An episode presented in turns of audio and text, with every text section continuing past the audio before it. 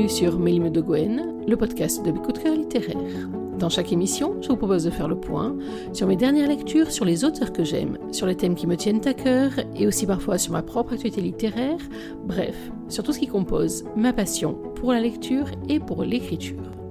Pour cette 101e émission, on va parler de Tainted Hearts, le tome 2 de Jane Guerrieri, qui est sorti au Plume du Web à la fin du mois de mai 2021, en édition numérique, en édition brochée, et si je ne dis pas de bêtises, vous le trouvez aussi en pack sur le site des Plumes du Web, justement. N'hésitez pas à aller vous y intéresser.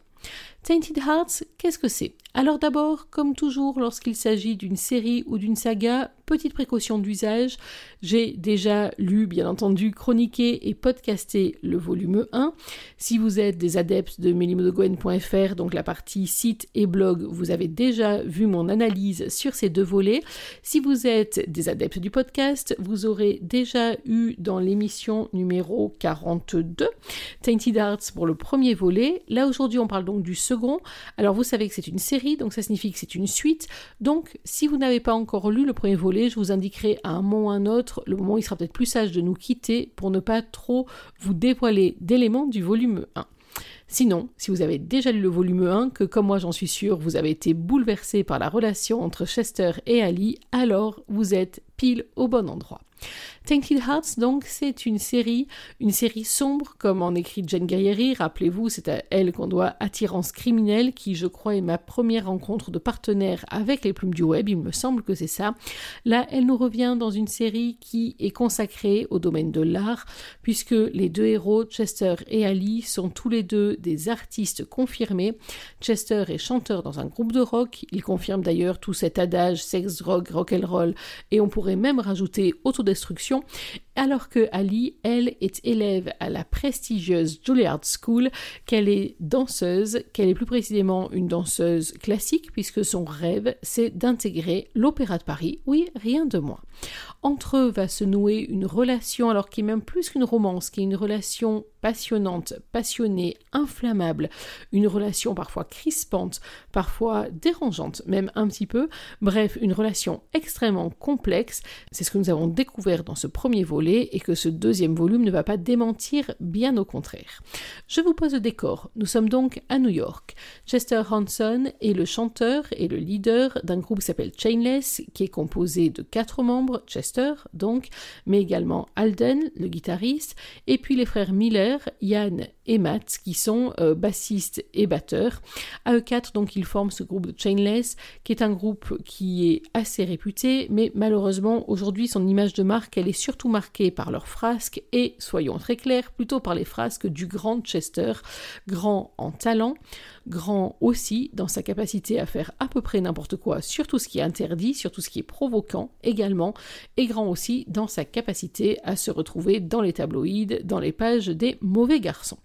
Les Chainless sont à la recherche d'un nouveau souffle, ils sont en train de travailler sur un nouvel album, et voilà que dans leur univers dysfonctionnel mais extrêmement soudé, va débarquer, pas n'importe qui, va débarquer Ali, Ali Owen. Alors elle est là presque par hasard, puisque à la base, elle rencontre les Chainless dans une rencontre ô combien fracassante, alors qu'elle accompagnait son meilleur ami, Julian Coles, qui est reporter, pour une interview de ce groupe. Lui, il est absolument fan des Chainless, elle, elle ne les connaît absolument pas, elle a une image du rock qui est assez négative, d'ailleurs on peut le dire, et la rencontre a été explosive. Si vous avez lu le volume 1, vous ne pouvez pas l'avoir oublié.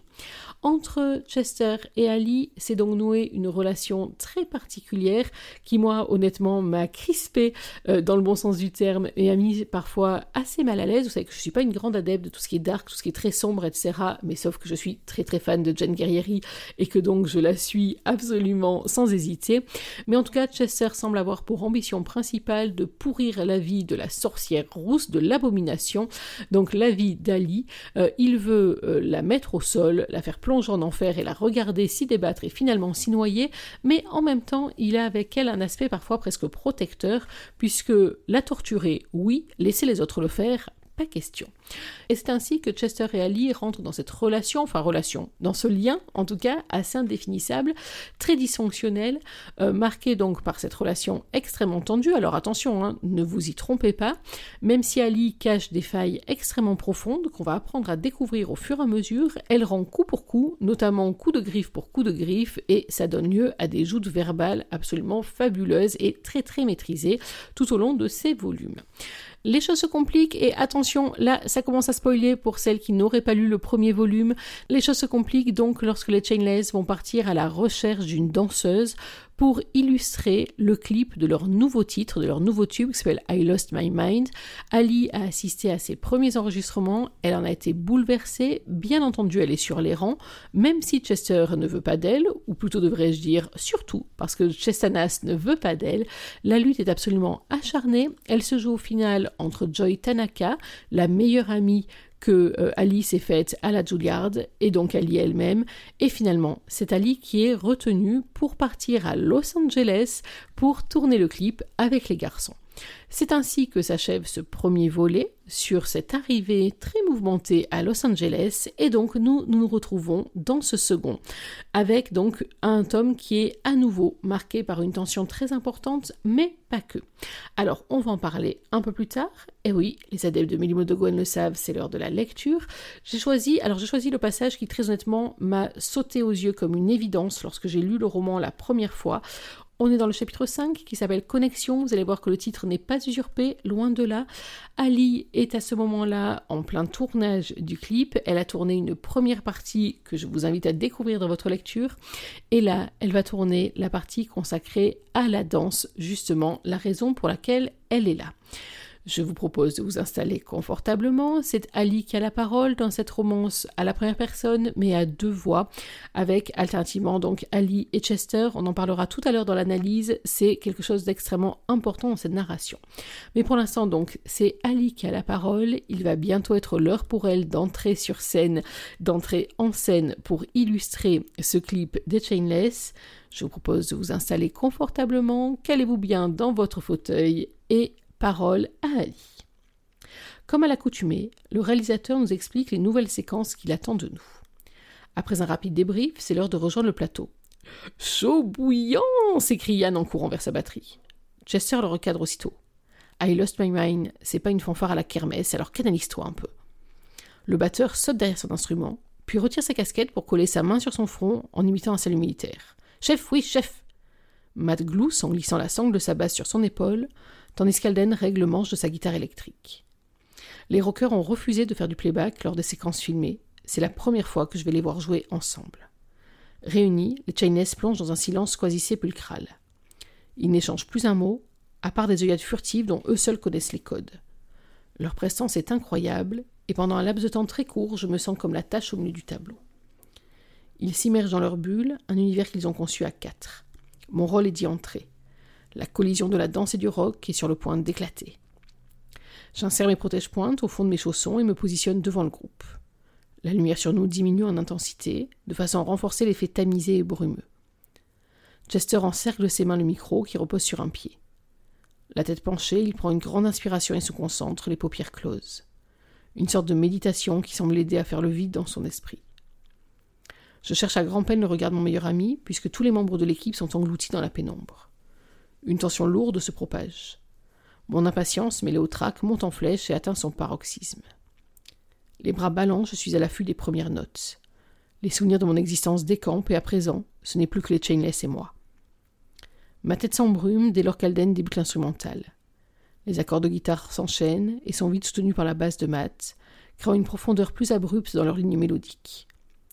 Plusieurs caméras nous encerclent, dont une essentiellement rivée sur moi. La voix grave de Chester me transperce de toutes parts, et comme au pied d'une falaise, les bras grands ouverts, je me laisse tomber dans le vide pour entamer cette chute vertigineuse orchestrée par nos passions respectives. Soustrait au jugement et au regard que l'on peut poser sur moi, mon corps se met à s'exprimer à ma place. Contrairement au classique, je ne prépare aucun mouvement dans ma tête. Ma danse se façonne en fonction des paroles que déballe le chanteur. Son timbre est doux comme les pétales d'une rose, mais à l'inverse, les messages qu'il transmet à travers cet appel à l'aide emprisonnent votre cœur par de robustes branches épineuses qui se resserrent lentement, lentement, très lentement sur vous pour le faire saigner à blanc. Son chant et mes pas se percutent jusqu'à créer l'harmonie parfaite. Je développe une série de mouvements lents afin qu'ils soient appliqués en adéquation avec les mots forts de Chester. Je joue, je respire, je ressens, j'exulte ce mal-être. À ce niveau-là, il me sculpte. Je me fonds dans les airs et donne vie à ses phrases. Je deviens ce qu'il veut que je sois. Mes jambes vacillent, je me laisse glisser au sol, donnant l'illusion que mon corps s'abandonne à la gravité. Alden et Matt jouent et font des ravages ensemble, tandis que Yann explose ses baguettes sur sa batterie. La musique s'élève, et le débit de voix de Chester grimpe dans les octaves lors du refrain. Ses iris orageux sont imprégnés d'une détresse qui me lamine l'âme. Une hantise qu'il exprime subtilement entre les lignes de cette chanson. L'artiste joue avec les différentes caméras et capte l'attention de tous. Je sens tout. L'air qui pénètre mes poumons, le sol qui tremble sous mes pieds, mon buste qui ondule, ainsi que mes bras qui s'envolent et fendent ce mirage nébuleux. Je ne cherche pas à faire du beau, mais à émouvoir en jouant sur l'amplitude majestuelle. J'alterne des ralentis, des accélérés, des saccadés, pour finir en rupture sur des notes plus fluides. Mes yeux croisent ceux de Chester. Confrontés à un contact visuel aussi puissant qu'un champ magnétique, nous nous y accrochons, sans parvenir à nous en détacher. Notre connexion atteint son apogée. Le rocker décroche son micro et s'approche de moi, afin de déballer avec ardeur un second couplet hargneux. Je bois ses paroles, et cela déclenche une nouvelle myriade d'émotions qui prennent possession de mon être. Mon cœur se cristallise sur ces notes poignantes, il s'ouvre, et je me libère par la danse pour me soulager de la douleur. Nos univers s'emboîtent jusqu'à se fondre en une seule et unique entité. Je m'avance vers lui et exécute des arabesques qui font volter les voiles de ma tenue. Chester m'accompagne dans ma danse en me suivant du regard. Il éloigne son micro quelques secondes de sa bouche, puis le repositionne près de ses lèvres et clame à nouveau le refrain. Sa désolation m'étreint, ses tourments deviennent les miens. Il me propulse dans l'univers sombre et obscur d'I Lost My Mind. La gorge serrée, le cœur en morceaux, je poursuis ma chorégraphie sans m'essouffler. En laissant ces sensations évoluer en moi, je transgresse les codes stricts de la danse classique, je brise la rigueur et m'élance dans l'inattendu. Rien à faire. Une rage m'étouffe la poitrine. Je m'autorise à être en roue libre. C'est aussi ça la danse. Le défoulement de cette violence contenue au fond de nos cœurs, une exaltation des non-dits, un moment créatif, une poésie claire ou obscure qui nous appartient et qui exprime ce que nous ressentons par des gestes éphémères et versatiles. Un art qui peut toucher les âmes bien plus que les mots. La brûlure de ce chaos s'apaise enfin quand Chester achève son chant. Épuisé et meurtri de l'intérieur, je termine en voûtant mes épaules et en inclinant ma tête vers le sol. Une larme perle sur ma joue, je ne cherche pas à l'essuyer. L'instrumental s'amoindrit, puis le coupé du réalisateur fait écho au milieu du hangar. Les musiciens sortent peu à peu de leur transe. Un silence de cathédrale règne. Je me redresse et observe Chester. Ses yeux ne peuvent plus camoufler son esprit en détresse. Il déglutit quand il comprend que j'ai cerné sa vulnérabilité. Les lumières se rallument et m'aveuglent sur le moment. Le Chinese profite de cette diversion pour reposer le micro en haut du pied avant de quitter précipitamment le plateau. Il traverse l'entrepôt à la hâte, personne ne le retient. Il est seul, le crâne bourré d'idées noires. Et voilà, pour cette lecture de cette fin du chapitre 5 qui va entraîner sur un chapitre 6 séquel qui donne la parole à Chester. Bien évidemment, malgré toute l'envie que j'en ai, je ne vais pas vous le lire, ce chapitre 6, ni le reste du roman, mais vraiment, c'est cet extrait que je voulais absolument partager avec vous. Euh, j'espère que vous y avez ressenti ce que, qui, m'a étreint absolument. Alors, vous le savez sans doute si vous me suivez sur euh, et sur ce podcast, je suis euh, à peu près ignare en tout ce qui concerne la danse. Euh, je suis beaucoup plus plus euh, adepte de musique, mais en tout cas la danse c'est un univers pour moi qui est assez étranger, mais là en tout cas la manière dont Jane Guerrieri a rendu les sensations, les sentiments, etc., j'ai été totalement embarquée dans cette fusion, dans cette connexion absolue entre Chester et Ali, qu'ils continuent à nous dire qu'ils se détestent et qu'ils peuvent pas se voir en peinture, ces deux-là, comme si malgré eux, euh, leur corps et leur esprit arrivaient à fusionner alors que tout en eux aurait volontiers envie d'étriper l'autre assez régulièrement, on ne se le cache pas. Alors donc ce je l'ai choisi d'une part parce que j'ai trouvé que cette composition de I Lost My Mind est vraiment extrêmement puissante, qu'on y sent bien sûr la détresse de Chester, même s'il a tendance à la cacher derrière un sale caractère, et c'est sans doute l'une des clés du roman d'ailleurs.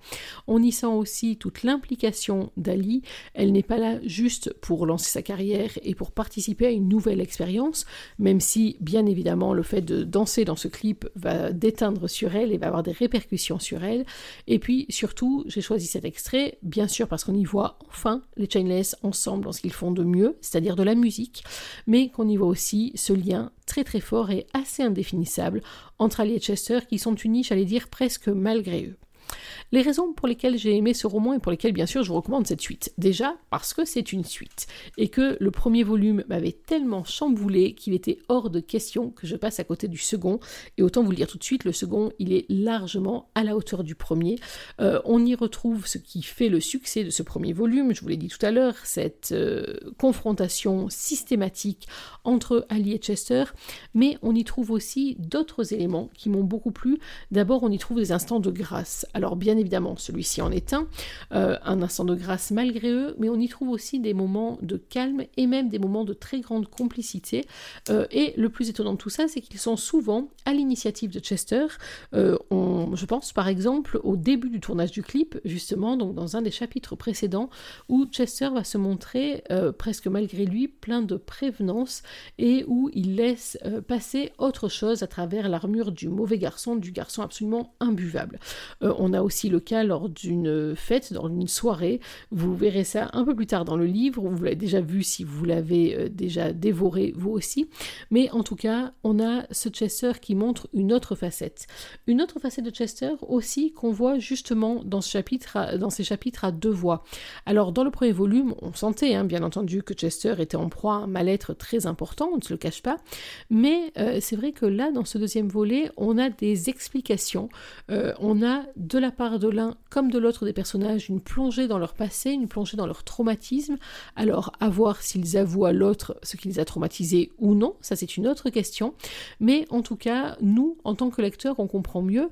Et alors, euh, dans le premier volume, j'avais des sentiments très ambivalents pour Chester parce que, à la fois, Jane Gaillery le décrit tellement bien qu'on ne peut que tomber sous le charme de ce charisme presque animal, en tout cas très félin, et en même temps, par ses actions, par ses réflexions, par sa façon d'être, j'avais une espèce de haine assez viscérale pour ce personnage, mais euh, je crois un peu comme Ali, et c'est la preuve que vraiment euh, Jen a bien rendu ses personnages, j'étais à la fois dans une espèce de détestation primaire pour le personnage, tout en n'ayant pas vraiment envie de m'en éloigner, et surtout en ayant envie de savoir ce qu'il avait sous euh, la carapace et ce qu'il pouvait donner et devenir si seulement il acceptait de devenir presque sociable. Et eh bien dans ce tome 2, alors on va pas dire que Chestana est devenu d'un coup un gentil toutou, faut pas abuser non plus, mais en tout cas, il fait des efforts, il s'ouvre, il laisse presque malgré lui percer des choses. Alors bien évidemment, on les comprend bien mieux lorsqu'on est dans ces chapitres à lui, ceux où on est dans sa tête sans aucun filtre et où là, bah, bien entendu, il livre des clés du mystère Chester, et c'est très intéressant à découvrir, et vraiment ça nuance l'image qu'on en a. Oui, c'est un connard de première quand il s'y met, mais alors non pas qu'il ait des raisons, mais en tout cas en comprenant mieux ce ce qui a fait de lui l'homme qu'il est, on comprend aussi mieux certaines de ses réactions, même si euh, je me suis fait la remarque dans un chapitre clé qui se passe dans un restaurant. Je ne sais pas si vous voyez de quel chapitre je parle. Euh, il y a, c'est pour ça que je parlais d'autodestruction en préambule de cette chronique, parce que Chester lui-même le dit à plusieurs reprises et que son entourage, notamment Alden, son si proche ami, en sont convaincus. Mais dans ce chapitre, euh, en fait, Chester n'a qu'un mot ou qu'une phrase à dire pour expliquer la mauvaise image qu'il donne de lui-même, mais non, il préfère laisser les autres se faire de sales idées en se renfermant sur cette espèce de personnage plutôt être détesté que de laisser percer la moindre faiblesse. C'est un peu comme ça, je pense qu'il faut euh, le, décrire, ou en tout cas le déterminer. Et cette réaction, cette ligne de conduite, elle impacte aussi toutes ses actions par rapport à Ali.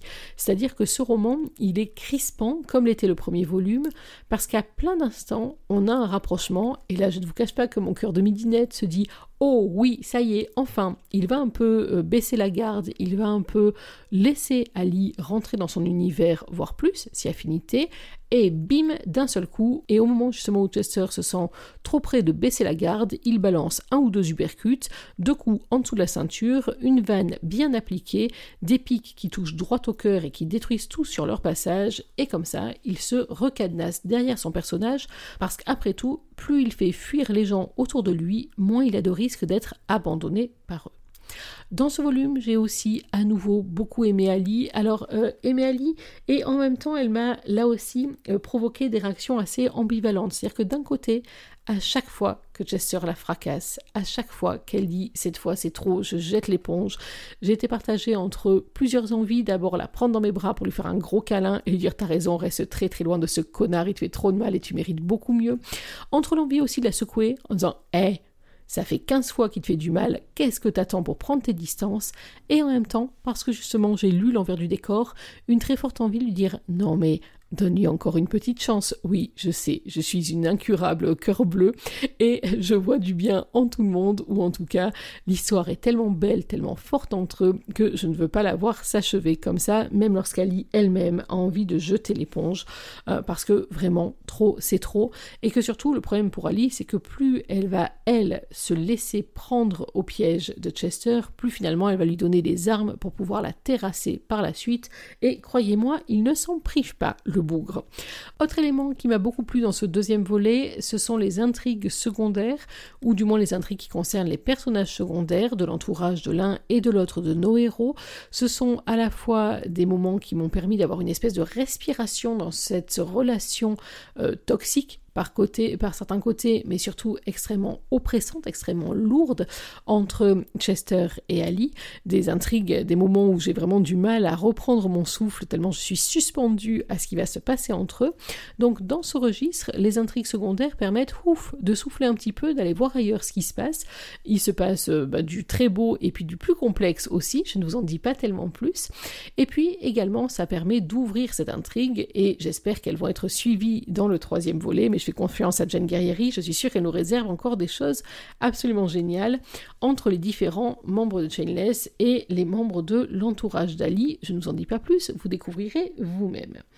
Vous l'aurez donc compris, dans ce deuxième volet, à nouveau, Jen Guerrieri m'a fait alterner entre des moments petits papillons dans le ventre, des étoiles dans les yeux et des moments où je n'ai pas pu retenir quelques jurons bien sentis envers les personnages et envers leur autrice. Oui, oui, j'avoue, j'admets. Jen, si tes oreilles ont sifflé, pas d'erreur, c'est juste moi qui me suis passablement énervée, et je suppose que je ne suis pas la seule. Mais en tout cas, à nouveau, on a une histoire qui m'a tenue en haleine, qui est une histoire qui euh, fonctionne très bien, avec des avancées sur chacun des personnages, avec des points qui semblent être des points de non-retour, mais on trouve toujours finalement une solution, avec aussi des révélations. Alors, révélations, je vous l'ai dit, à travers les conférences des uns et des autres, et puis révélation à travers même des actes presque manqués, euh, des moments où on se prend à soupçonner l'un ou l'autre du pire, alors que finalement c'est peut-être le meilleur qu'il a essayé de mettre en place. Ça peut paraître énigmatique comme, euh, comme remarque, mais imaginez un concert, imaginez une fan, et là on en reparlera après. Et puis bien sûr, ce deuxième volume donc attend une suite parce qu'il s'achève sur un cliffhanger absolument génial. On en parle du cliffhanger? Ben non, vous le savez, vous qui suivez mes de Gwen et le site et le podcast, on n'en parlera pas de ce cliffhanger. Sachez qu'il m'a arraché quelques cris de dépit parce que je m'attendais pas exactement à ça sur l'évolution de la suite de ce deuxième volume ou de la fin de ce deuxième volume.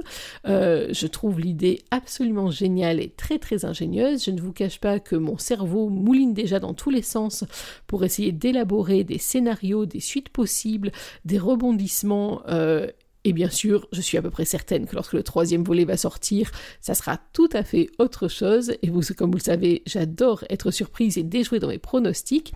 Donc ce cliffhanger, en tout cas, m'a vraiment laissé en haleine sur hein, le troisième volet que j'attends très prochainement et que, bien évidemment, je chroniquerai avec énormément de plaisir et que nous retrouverons bien sûr sur le podcast.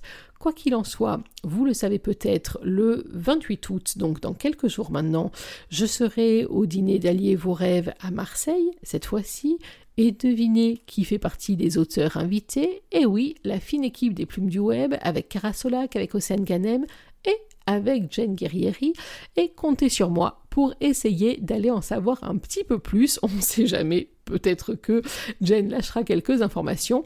Je ne sais pas si je les partagerai avec vous ou si juste elles trouveront euh, de quoi me faire patienter un petit peu. Mais en tout cas, là encore, c'est une rencontre que j'attends avec beaucoup d'impatience puisque la liste des auteurs qui seront présentes, certaines que je connais déjà, que j'ai déjà lues, euh, que je connais même en vrai et d'autres que je vais découvrir à cette occasion, la liste des auteurs en tout cas est très très alléchante et je suis sûre qu'on va à nouveau passer une excellente soirée. Ça, j'anticipe un petit peu, mais quoi qu'il en soit, vous l'aurez compris, pour ce deuxième volume, Jane Guerrieri nous emmène encore plus loin dans cette relation bancale et pourtant irrépressible entre Chester Hanson et Ali Owen. Bien évidemment, c'est un coup de cœur chez Milou de Gwen, et si vous n'avez pas encore lu le premier et le deuxième volume, bah Qu'est-ce que vous faites encore là? Plongez, dépêchez-vous, allez vite vous les commander. Ils sont disponibles en édition numérique, ils sont aussi disponibles en édition brochée euh, dans les plateformes de vente et aussi sur la boutique des plumes du web avec des goodies, donc n'hésitez pas à aller y faire un tour. Voilà, c'était donc mon avis sur le volume 2 de Tainted Hearts de Jen Guerrieri qui est paru aux éditions Plume du Web au mois de mai 2021. Il est temps pour moi de conclure cette émission. J'espère que vous avez pris autant de plaisir à la suivre que j'en ai pris à la préparer pour vous. Nous, on va se retrouver dans quelques jours pour parler d'un autre coup de cœur, d'une autre lecture. En attendant, n'oubliez pas que même en 2021, et même après 100 émissions, une journée sans lecture, c'est une journée à laquelle il manque quelque chose. Alors, dans l'attente de notre prochaine émission, je vous souhaite de prendre soin de vous, d'être heureux d'écouter plein de musique, de regarder plein de danses, bref, de vous faire plaisir, de penser que la vie est aussi pleine d'art partout autour de nous. Et surtout n'oubliez pas, lisez. Bye bye